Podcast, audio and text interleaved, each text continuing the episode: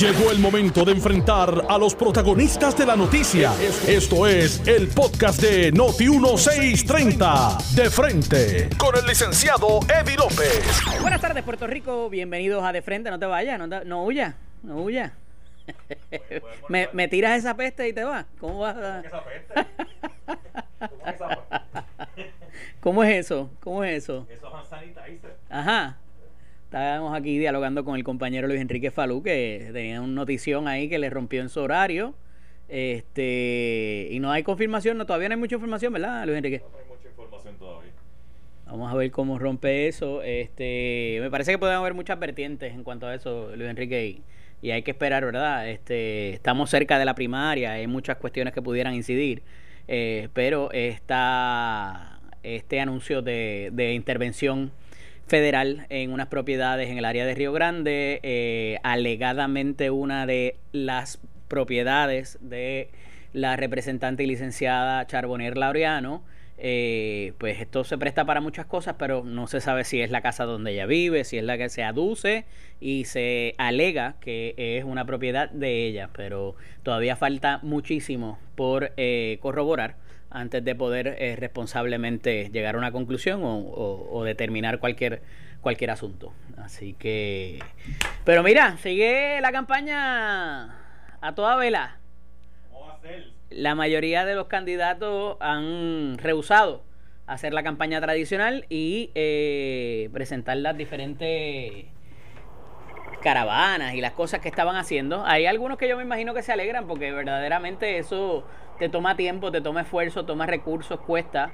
Este, ¿Para qué son las caravanas? ¿Alguien, alguien asumó para que bueno, porque tienes contacto y tú puedes decir, yo sé dónde queda el barrio X, Y, Z en el, en el municipio tal y, y doña doña Juana me vio cuando yo pasé por allí no tuve tiempo de bajarme con ella, hablar con ella, pero, pero pasé por su casa y sé dónde queda. Ajá, Eh, ¿verdad? ajá. Y- ¿Y cuántos votos representa eso? no, ni, ni, oye, y aunque te puedas bajar, que es lo que voy a discutir ahora con el licenciado Cruz Maldonado, que ya está en la línea por ahí. Ahí. Ahí está aquí. Es que, eh, oye, y se lo pregunté a Tatito, se lo pregunté a Yossi, a, a Aníbal José Torres, se lo he preguntado a varias figuras del Partido Popular Democrático, del Nuevo Progresista, que verdaderamente en ese tiempo tú puedes eh, conciliar con esa persona. ¿Qué, qué, qué tú le puedes ofrecer? O sea, verdaderamente estamos en un tiempo bien finito. Las agencias públicas no están eh, para, para estar reclutando. O sea, no le puedes ofrecer trabajo a los hijos. eh, la repavimentación quizás. O sea, son muchas cosas que, que, que probablemente te pidan, pero que el, el político, ya sea para la legislatura o para la alcaldía o para la gobernación, no necesariamente eh, está en posición de cumplir nada. Entonces es una posición sumamente difícil el tú sentarte en la sala con esa persona, el sentarte en la marquesina, ¿qué me, vamos a- qué me vas a prometer? Y eso incide en los resultados electorales. ¿De dónde? La marquesina. Bueno, donde te, donde te, donde te inviten a sentarte. Yo vi a la comisionada tomándose un coquito. Ajá. Licenciado Cruz Maldonado, buenas tardes y bienvenido nuevamente a De Frente. Eddie, un placer saludarte, saludo a los amigos de Noti1 y, y a Falú, como que lo escuché por ahí también. Está por aquí tirando, él tira su- sus pestes y se va. Este Ah. nos deja, nos deja a nosotros para tener que explicar el asunto. Mira, Ah. eh, hay uno, ¿qué pasó? hay una columna eh, que va de acuerdo con la información que eh, que presentaste en la pasada columna también en el diario digital eh, con respecto la, la pasada columna era de los votos íntegros de los partidos mayoritarios y un poco eh, consecutivamente traes el asunto de cómo eso incide también en el Partido Popular eh, y la cantidad de personas participando en la política activa y lo que es esa estructura eh, importantísima para los candidatos que tiene que ver eh, con eh, ese día particularmente de la elección. Háblanos un poquito de la, de la columna que traes hoy. Sí, yo la semana pasada decía, y me reafirmo, ¿verdad? Eh, De cara a una primaria eh, de los partidos que la celebran, el Partido No Progresista y el Partido Popular, eh, los que participan es el corazón del rollo de ese partido, ¿verdad? Que se mide a través del voto íntegro en la papeleta estatal.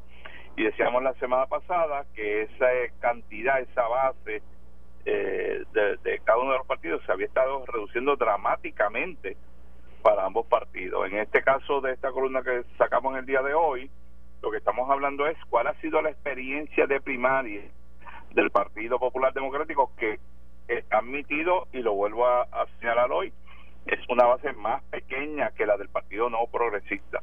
Claro, en el caso del Partido Popular Democrático, Eddie, a los amigos que nos escuchan, el Partido Popular nunca ha tenido una primaria al car- cargo de gobernador eh, en la papeleta estatal, ¿verdad? Eso no, eso no ha ocurrido. Tuvimos una vez una primaria para presidente del partido, que fue cuando corrió Héctor Luis Acevedo, Beto Morales, Tito Colorado, eh, habían dos más, Víctor, eh, se me escapa el apellido de él, Marcos Rigao, pero esa primaria era para presidente, aunque se tenía la noción de que, que de la electo se convertiría en el candidato a la gobernación, pero corrió a dos años de las elecciones. Así que esa fue la, es la candidatura que más se parece. Las otras que sí eran una candidatura estatal a nivel nacional fue la primaria de José Alfredo Hernández Mayoral y Aníbal Acevedo, que es la participación más alta, una primaria que estatal regulada por la ley, por la Comisión Estatal, que ha tenido el Partido Popular Democrático con medio millón de electores. Víctor Eh, de la y- Cruz era el otro candidato, gracias al amigo Normando Valentín, que siempre está pendiente. Eh, eh, y, y en aquella ocasión participaron 500 mil electores en esa primaria de José Alfredo y Aníbal para un 53% del voto íntero. Después de eso, Eddie, las participaciones bajaron al 30 y pico por ciento y han llegado tan bajo como al, al 18 por ciento en el año 2016 cuando apenas votaron 160 mil electores aproximadamente en esa prima, en la última primaria que tuvimos y donde las candidaturas eran las principales, los legisladores por acumulación. Así que este evento es interesante en el sentido de que es la candidatura principal de candidatos a la gobernación.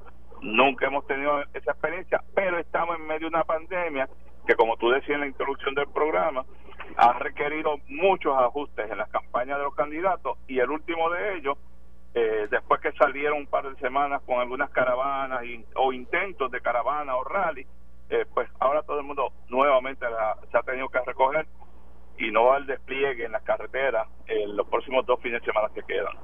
En efecto, ayer se da una expresión, Toño, de el ex candidato por el Partido Popular, eh, David Bernier, eh, con relación a este tipo de movilización, ¿verdad? Eh, que, oye, es tradicional, son casi históricas. Hay gente en el Partido Popular que, que lleva muchos años eh, liderando este tipo, ¿verdad? Y que conocen muy bien lo que es, son las operaciones de campo. Y la expresión que hace David es que las caravanas políticas son el esfuerzo proselitista más inconsecuente en el que he participado.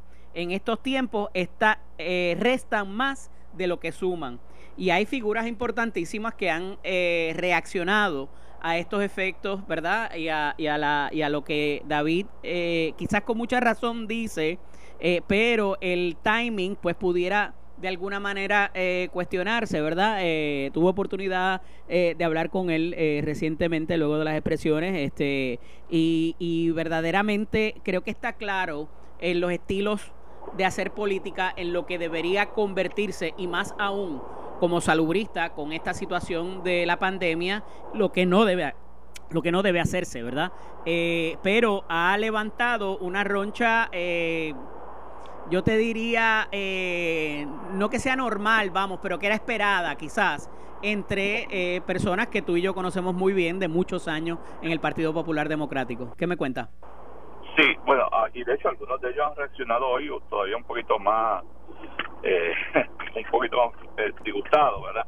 Mira, lo que pasa es lo siguiente, eh, desde el punto de vista, y lo tomo por lo lo traías, desde el punto de vista salubrista, yo puedo entender la expresión de David Bernier, quien, quien es, ¿verdad? Eh, está en esa rama de la medicina, el dentista. Eh, lo que pasa es que la- las caravanas es un componente de una campaña, no lo es todo.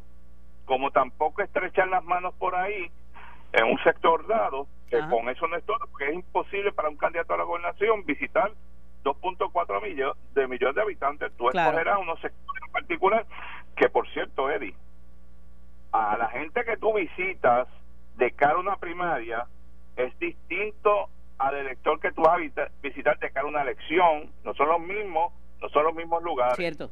No tener en cuenta mucho eso. Entonces, ¿qué sucede? Si tú lo miras solamente desde el punto de vista de una caravana, dando la impresión que, que eso es lo principal, la realidad que no es lo principal, es una fase de una campaña. Y yo creo que en ese sentido, eh, en la manera que quizás David lo quiso expresar, en un tweet no quedó bien claro y molestó a, a- muchas personas, no tan solo de los que organizan esta actividad, de la gente que participó en, en esas caravanas, que para bien o para mal, hay un grupo grande de todos los partidos políticos, de todos, que les gusta ese tipo de eventos y tú tienes que buscar la manera de desarrollarlo. Ah, que estamos en un periodo de pandemia, que posiblemente en este año no veremos esas caravanas del pasado, pero son importantes porque es una fase de un proceso eleccionario al Sí. estilo puertorriqueño. Tú vas a otro país y, y esto no lo celebran, pero aquí en Puerto Rico eso se celebra. Pero qué bueno que traes ese punto, eh, Toño, porque en efecto, y como decía un muy querido amigo y uno de mis mentores, el senador Oreste Ramos, eh, me decía, Eddie, ese es el efecto del carro prieto, decía él. Oye, hay que tener cuidado, ¿verdad? Pero eh, eh, los carros oscuros, ¿verdad? De color oscuro, de color negro, los usaban la gente del gobierno. Eh, ¿verdad? Y si tú llegabas en un carro grande, eh, los americanos ahora quizás sean las guaguas, con los biombos y la cosa, ya la gente espera eso. Si tú no llegas con esa fanfarria y con ese tipo de entourage, la gente dice, ah, mano, esta campaña está jorobada, tú sabes, esto no va para ningún lado, este tipo está sin chavos, no lo vamos a auspiciar. Eh, De hecho- tú sabes, entonces eso eh, eh, es la dicotomía de que la gente se te queja, pero igual lo espera, y si no lo traes, y si no llegas al, al, al municipio con eso, eh, la gente ya eh, te subestima y dice, aquí no, eh, este no tiene break. Igual, y toma otro ejemplo idéntico. Los equipos de sonido que se usan hoy en día, pues habrá gente que se molesta, claro que sí. Ah, pero arriesgate a no usarlo y vas a tener gente molesta porque dice que tú- lo tuyo no se escucha. Claro. Pues entonces tú tienes tener este balance, ¿verdad? Y lo trabajas a base de horario, de los días que usar el equipo, el, el, el- el volumen. O sea, todas las campañas requieren un ajuste y las tiene que hacer balanceadas. Yo te voy a dar un ejemplo. En la mía, el componente electoral no podía participar de absolutamente ni una sola caravana, ni de nada de caminata, a tres semanas de un evento electoral. Mi componente electoral yo lo quería instalándose. Y no lo, no los podía ver en mis eventos porque me, me daba la impresión que entonces no, no estaba aprendiendo bien el asunto electoral. O sea, cada cual hace los ajustes que tenga que hacer. Oye, y antes que se me olvide, ahora que tú mencionas a- al amigo Oreste Ramos, mis condolencias para él Para Virgilio, sí, para la familia de para, Virgilio. Para Héctor, que compartía ahí en uno por la muerte de Virgilio. Me, me enteré esta mañana, así que mi, mi condolencia y un abrazo a, a toda esta familia. Sí.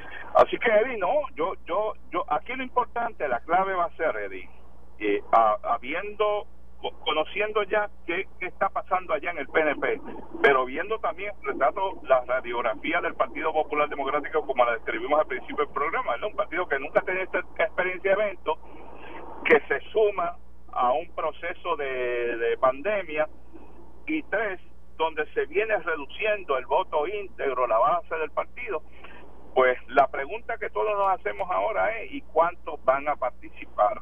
¿Cuánta de esa gente va a participar? Yo te tengo un dato, que, que como te trae el- la semana pasada, te traigo otro hoy. La información que estamos recopilando es que se han movido muy bien los votos adelantados para cada partido político. Casi, casi, Eddie, están empates. Rondan los tres mil y pico de votos para cada partido que va a celebrar primaria el próximo 9. ¿Cuál es el voto adelantado? Son aquellas categorías que están dispuestas ya en el código electoral anterior, pero que se suman pues los mayores de 60 años, las personas que están en alto riesgo, eh, las enfermeras, enfermeras, eh, todas estas personas que están en una situación especial a base de la resolución conjunta 37 que aprobó la legislatura y firmó la gobernadora.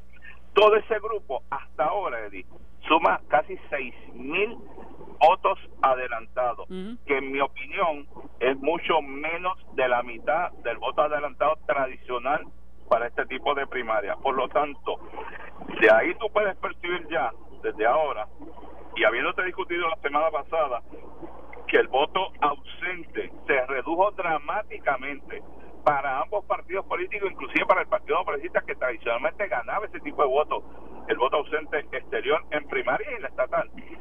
Tú debes asumir que aquí la participación, tanto para el Partido No Progresista como para el Partido Popular Democrático, tiene que rondar en cerca de la mitad de lo que participaban en cualquier evento electoral primarista. Por ahí van los números hay otro factor que traes en la columna, Toño, y que tiene que ver con que la gente ha aprendido a votar mixto. Eh, y eso es importante porque todavía, y generaciones jóvenes, no tiene que ver con la edad de la persona. Hay gente que tiene miedo a dañar la papeleta y que por eso no cruza líneas de partido y vota bajo la insignia. Eso también cambia y tiene su, su consecuencia con el último cambio en ley que se hizo con la adopción del nuevo código electoral. Correcto. Pero no, te, no tendremos un problema de voto mixto en unas primarias, porque en las primarias la gente no, no tiene derecho a votar mixto. Eh, los que están en la primaria del partido claro, claro. están ahí y los del PDP las del PDP. Pero qué, qué bueno que traes ese punto, porque sí, para, la, para el evento electoral de las elecciones generales del 3 de noviembre, hay que examinar cómo el cambio, y es el tercer cambio de la interpretación de un voto mixto. Tuvimos una en el 2012, bueno, podemos decir cuatro. Teníamos una al 2008, tuvimos otra interpretación en 2012, tuvimos otra en 2016 y acabamos de tener una cuarta interpretación eh, a raíz de la aprobación del Código Electoral, que es la ley número 58 de este año. ¿Qué sucede? Tenemos una máquina que va a interpretar, va a leer esa papeleta, es la máquina de escrutinio. Habría que ver, Eddie, qué va a disponer el reglamento, que te adelanto, no fue hasta la semana pasada, me parece que jueves o viernes, creo que fue el jueves, el comisionado electoral del Partido Popular Democrático, el licenciado Lino Merle, pidió a la comisión que revisara su reglamento de elecciones generales y primarias a raíz de la nueva adopción que hay de un código electoral, porque el nuevo código electoral hace una referencia a los reglamentos del 2016, que la interpretación que había allí debió, y mira la palabra que te voy a utilizar, debió haber sido distinta. Toño, pero la realidad es que históricamente los partidos le han enseñado a contar el voto eh, mixto a los funcionarios, pero nunca han llevado campañas verdaderamente para enseñar a la persona que vote así. Obviamente eh, sería dispararse en el pie, ¿no? Eh, pero nunca ha habido tampoco campaña a nivel institucional eh, fuera de algunos días quizás antes de la, de la elección, donde se le dice a la persona, pues tú tienes tantos de, derecho a tantos aquí, tantos en esta, eh, se suman, se restan, ¿verdad? Pero no ha habido un movimiento para educar como tal a la persona, ni, ni un material donde la persona, el elector pueda ir a, eh, a procurar la, la, ¿verdad? Y tú habiendo sido eh, comisionado electoral, me imagino que tuviste algún tipo de encuentro, de encuentro con esto. Te digo más, el voto el voto íntegro del partido de los partidos en plural. 5% ese ha sido el estándar más o menos. Y apenas 40 mil 50 mil electores voto mixto. Quiere que quiere ser que pasó en la elección 2016 el voto candidatura. No te estoy hablando del mixto. Candidatura es que busca el candidato en particular no olvido de las incidencias y voto por esa persona ese, esa cantidad, Eddie, subió sobre 300 mil votos por candidatura. Un voto que está por debajo del voto mixto en Puerto Rico. O sea que la gente, y eso afirma lo que tú acabas de decir, la gente hoy, por, por no dañar una papeleta, prefiere, prefiere ir a buscar allí el nombre de fulano de tal, de fulano de tal, y no arriesgarse a votar por la insignia de un partido y hacer cruces por el lado, por temor a tanto cambio a que esa esa máquina no lea bien esa esa papeleta. Así que han aumentado, se han triplicado los votos por candidatura como, como primera opción del elector que no conoce bien cómo votar o como opción de aquellos que no tienen ningún partido político y ya no piensan prestarle más el voto a los partidos políticos, dándole votando por encima y buscando los candidatos abajo. Eso está interesante. sin duda. Toño, te agradezco siempre que estés disponible para nosotros con estos temas, ¿verdad? Que tienen mucha, mucha relevancia en esta época y la van a tener para lo que va a ser el futuro político eh, de Puerto Rico. Agradecido, hermano. Siempre, un, Un saludo abrazo. a los amigos. Era el licenciado Gerardo Antonio Cruz Maldonado, Toñito Cruz, excomisionado del Partido Popular Democrático. Estás escuchando el podcast de Noti1, de frente, con el licenciado Eddie López. Estamos de regreso aquí en De Frente, este que les habla el licenciado Eddie López. Estuvimos hablando del primer segmento con el excomisionado electoral del Partido Popular Democrático, el licenciado Toñito Cruz, eh, quien nos hablaba no solamente de las tendencias desde las elecciones de eh, el 2016 particularmente, que fue donde nos centramos eh, para propósitos del Partido Popular Democrático. La semana pasada habíamos hablado del Partido Nuevo Progresista y el voto íntegro, eh, ese corazón del rollo, que es lo que se espera participe en las primarias y que para ambos partidos, pues obviamente hace, hace la diferencia y es el voto que se intenta enamorar de esta manera presencial, eh, que es lo que hemos visto y a donde los candidatos, algunos de ellos, digo casi, casi todos, casi todos con una nota de excepción, han eh, optado por cesar ese contacto eh, presencial. No se sabe de cuándo en adelante, que es una de las cosas que vamos a hablar ya mismo, porque eh, la fecha todavía no está, no está escrita en piedra y parece que todavía las dos semanas esas eh, no, no comienzan. Pero en la línea telefónica tengo al amigo licenciado Raúl Márquez. Buenas tardes, Raúl, bienvenido. Buenas tardes, Eddie. Saludos a ti allá en los estudios, a Serra y a todos los que nos escuchan. ¿Cuándo comienzan las dos semanas que la gobernadora hizo referencia para propósitos de cesar lo que son las caravanas o la- a- las actividades multitudinarias que aglomeran eh, cantidades de personas mayores de 10? per- De, de 10? Mira, tengo que ser consistente con las expresiones que te hice ayer, ¿verdad? Ajá. Y, y, y habrás podido observar que, que más allá de la, de la actividad que hubo en el en Cagua, Ujú. pues no o sea, hay ninguna otra agenda en calendario y que se ha dado la suspensión de las actividades que aglomeran eh, personas de parte de la campaña de la gobernadora, Ujú. ¿verdad? Así ha sido anunciado y así ha sido establecido en el calendario. Eh, y según ha ordenado la gobernadora, esa situación se va a dar por dos semanas. Eh, ya. ¿Pero cuándo empiezan las dos semanas? la gobernación, no, empezaron ayer. Eh, vamos a ir a un audio para que me reaccione. Eh, precisamente una de las, de las peticiones que le hicimos aquí al grupo es que también pudiésemos identificar aquellas actividades que de alguna manera están propiciando los contagios. Así que eso va a ser bien importante para nosotros poder hacer los ajustes. En términos de mi campaña, le he dado instrucciones a mis directores de campaña que en las próximas semanas, en las próximas dos semanas, no haya ninguna actividad que propenda la aglomeración de personas, así que cualquier que sea de manera presencial, eh, aquella que sea eh, individual, que sean en vehículos donde no haya aglomeración de personas, esa es la instrucción que le estoy dando. Para mí, en este momento, lo más importante es la salud y la vida del pueblo puertorriqueño. No importa campañas políticas, ni importa tampoco, ni lo voy a hacer determinando votos. Yo quiero la salud y la vida de mi pueblo. Y eso va por encima de cualquier consideración personal. Así que se hace mis instrucciones a mi director de campaña.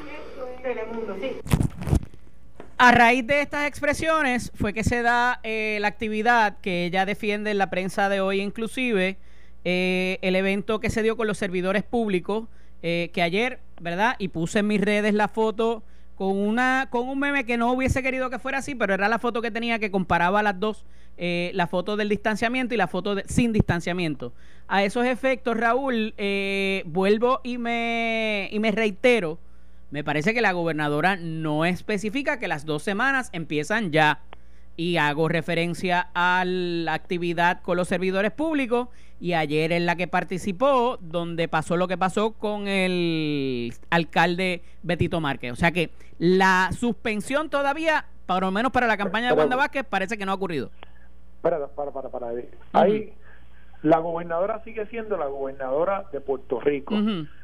No puedes juntar chinas y botellas. Una cosa es la campaña y otra cosa son las actividades oficiales del gobierno de Puerto Rico.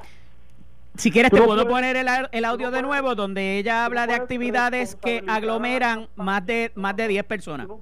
Tú no, puedes responsabilizar a la campaña por las actividades oficiales de la misma Si quieres te puedo poner el audio de nuevo donde ella indica que habla de actividades de más de 10 personas. son dos cosas completamente distintas. Una cosa es la campaña y otra cosa son las actividades oficiales. O sea que Yo, en la- en las actividades de oficiales el COVID no se pega, en la campaña sí. No, no, no, no, tú me perdonas. Es que la campaña no responde por las actividades oficiales ni las actividades oficiales responden por la campaña. Porque aquí somos bastante eh, duros y recios y la prensa, la prensa lo es con estar señalando el uso de recursos oficiales para campaña o de campaña para No, Raúl, se trata de un asunto Pues tienes que ser salubrista. tienes que ser Se trata de un asunto salubrista anteriores que la no licenciada y gobernadora Wanda Vázquez. Se trata de un asunto salubrista que la gobernadora trae para propósitos de eventos donde se aglomeran más de 10 personas. Mira, Ella tuvo, luego de hacer esas expresiones, tuvo el evento de los servidores públicos donde había más de 10 personas y en la actividad sí, ayer con el alcalde Betito Márquez, haya sido oficial o de campaña, había más de 10 personas también. que están mezclando dos cosas completamente distintas. Había más de... Ok, ok, ok, No, ok, pero vamos a escucharnos, porque si no, no podemos... Estoy de acuerdo que una cosa es campaña, una cosa son las actividades oficiales. ¿Coincides conmigo que en ambas actividades habían más de 10 personas aglomeradas en un sitio? Ya.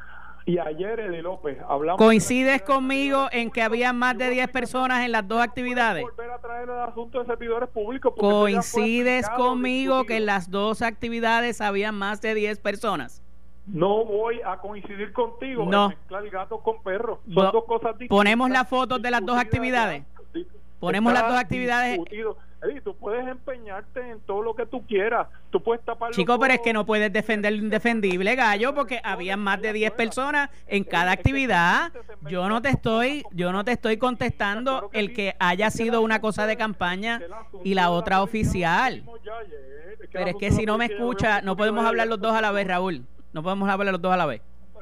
Lo que no te voy a permitir es que, es que me digas que el sol no existe porque tú te estás tapando los ojos.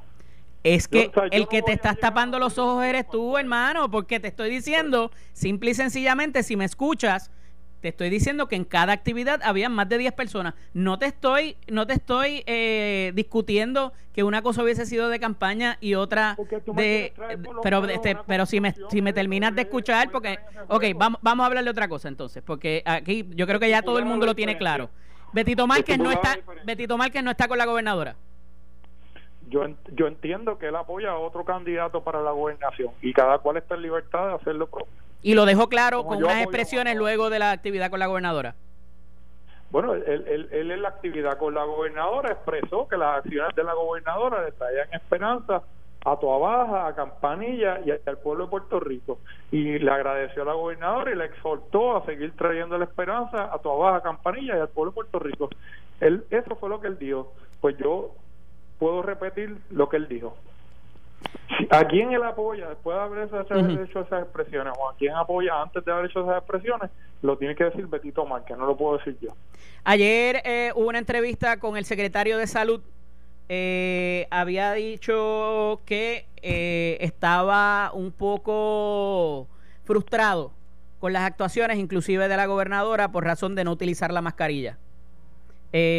Más allá de eso, se habló también de eh, el cese de las operaciones, obviamente, de campaña eh, y que eh, pues se utilizaran cuando se tienen que utilizar. La realidad es que la campaña del candidato contrario tampoco las, las está utilizando y más allá de esto, el, el, el ex comisionado residente Pedro Pierluisi aparentemente no ha cesado o no, o no tomó la decisión, no lo, inclusive no lo ha anunciado, eh, el que cesaría las actividades eh, multitudinarias. ¿Dónde deja esto? ¿Hay alguna ventaja? ¿Hay, hay algún eh, alguna diferencia? ¿Dónde, ¿Dónde deja esto las dos campañas, la comparación de las dos campañas? Mira, Eddie, estamos en una nueva realidad en Puerto Rico y el mundo ha despertado una nueva realidad. ¿Verdad? No, no estamos regresando a nuestra antigua normalidad, sino que estamos llegando a una nueva normalidad en Puerto Rico y en el mundo. Esa nueva normalidad nos va a requerir el uso, el uso de, mascarillas. Tú sabes, el, el- nos estamos todos acostumbrando a- al uso de las mascarillas. Todos cometemos errores, se nos olvida bajar la mascarilla. A mí me ha pasado, eh, me siento asfixiado, me quito la mascarilla. Le pasa a los políticos, me pasa a mí, te pasa a ti, le pasa a lo que nos escucha y le pasa a la prensa también. Lo importante es que nos acostumbramos, que lleguemos a esta nueva realidad, que nos acostumbremos al uso de medidas de seguridad y que corrijamos los errores. Eh, la gobernadora ah, ya ha expresado, ha dado instrucciones claras a su equipo, se debe minimizar este tipo de situación. Otros candidatos a la gobernación han llegado a la misma conclusión eh, y hay otros que han decidido que no van a detener su campaña y se harán responsables por los daños que sufren las personas por su falta de acción o negligencia.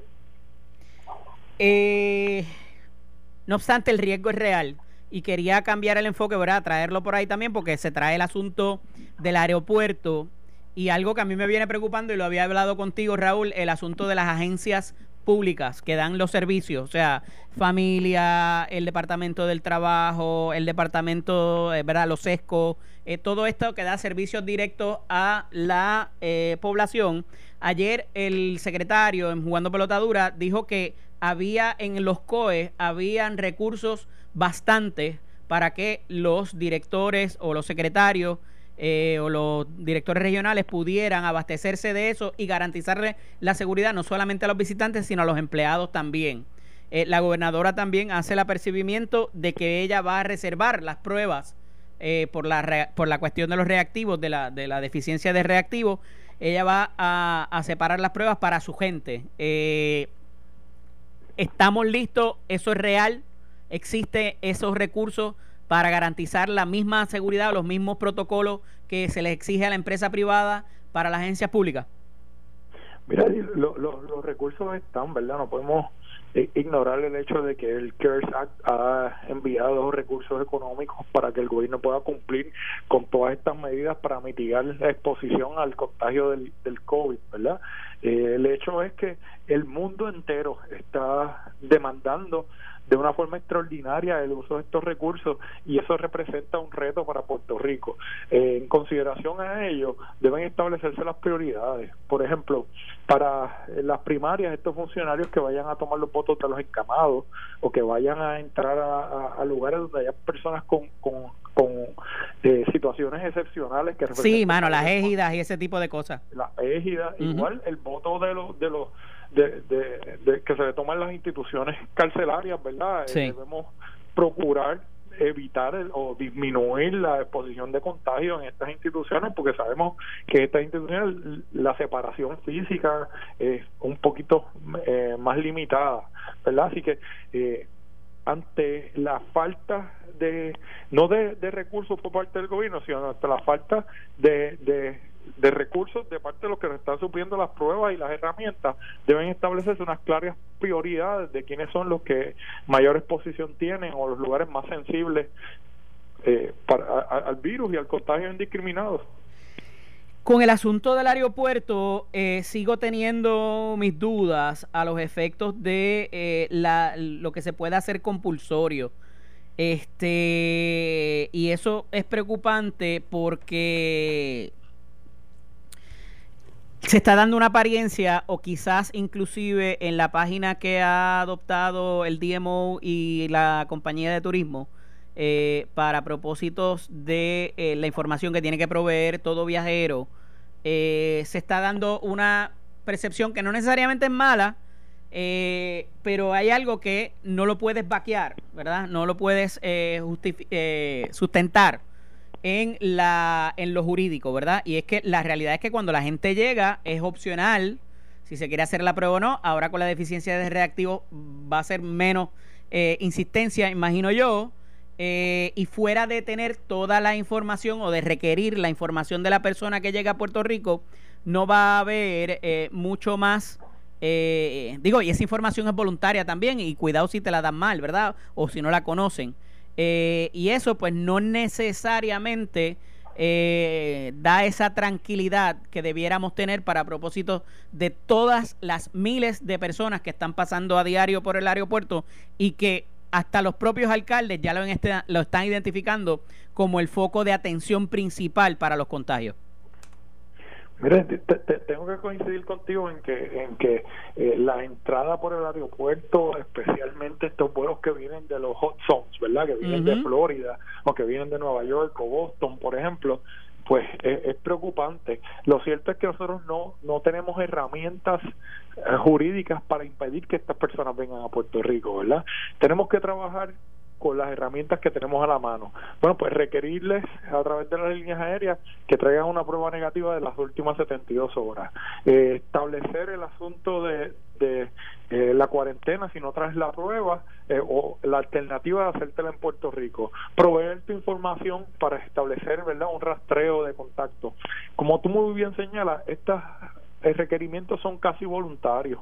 Eh, más allá de tu conciencia social o tu ánimo de cumplir eh, por el sistema de gobierno que nosotros tenemos, que, que está basado en las libertades y en los derechos civiles, pues se torna complejo. Pero eso está en, el, ¿verdad? en la conciencia de cada uno, en el mismo ánimo que tú y yo tenemos de cumplir las leyes, ¿verdad? De, de no llegar al semáforo rojo y rebasar el semáforo, de, de cumplir con nuestra obligación contributiva, y, y en eso está basado nuestro sistema de gobierno. Lo que pasa es que la gente que está llegando es la que no le importa. yo no estaría presumiendo, ¿verdad?, que no les importa.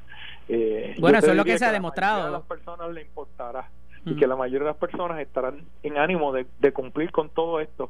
Incluso las líneas aéreas han estado solicitando información para orientar y educar a, a- a sus pasajeros, ¿verdad? En cuanto a esto y a cuáles son los requerimientos del gobierno de Puerto Rico, en la medida en que esto se, se cumpla y se haga una orientación, una educación de los pasajeros, es que va a funcionar. Mira, brevemente, hay una hay una campaña a nivel de medios eh, contra la gobernadora por sus cambios de posiciones y un poco eh, atacando su credibilidad. En la mañana de hoy se le vandaliza también el comité de campaña en el 1127 de la avenida Roosevelt. ¿A qué obedece esto, entiendes tú? Eh, eh, ¿Son fuerzas de, dentro del Partido Nuevo Progresista? ¿Son otro- de otro partido? ¿De dónde está viniendo esto?